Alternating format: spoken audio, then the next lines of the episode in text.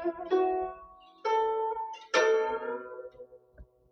三字经》原文：古今史全在兹，载治乱知兴衰。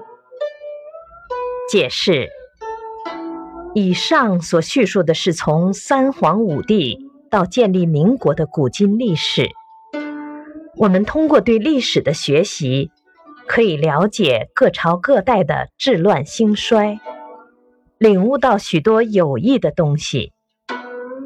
启示：读史使人明智。如果把我们中华民族的历史当成一个大家庭的家谱，那么当我们回顾前人的经验时，可以从中吸取许多有用的东西。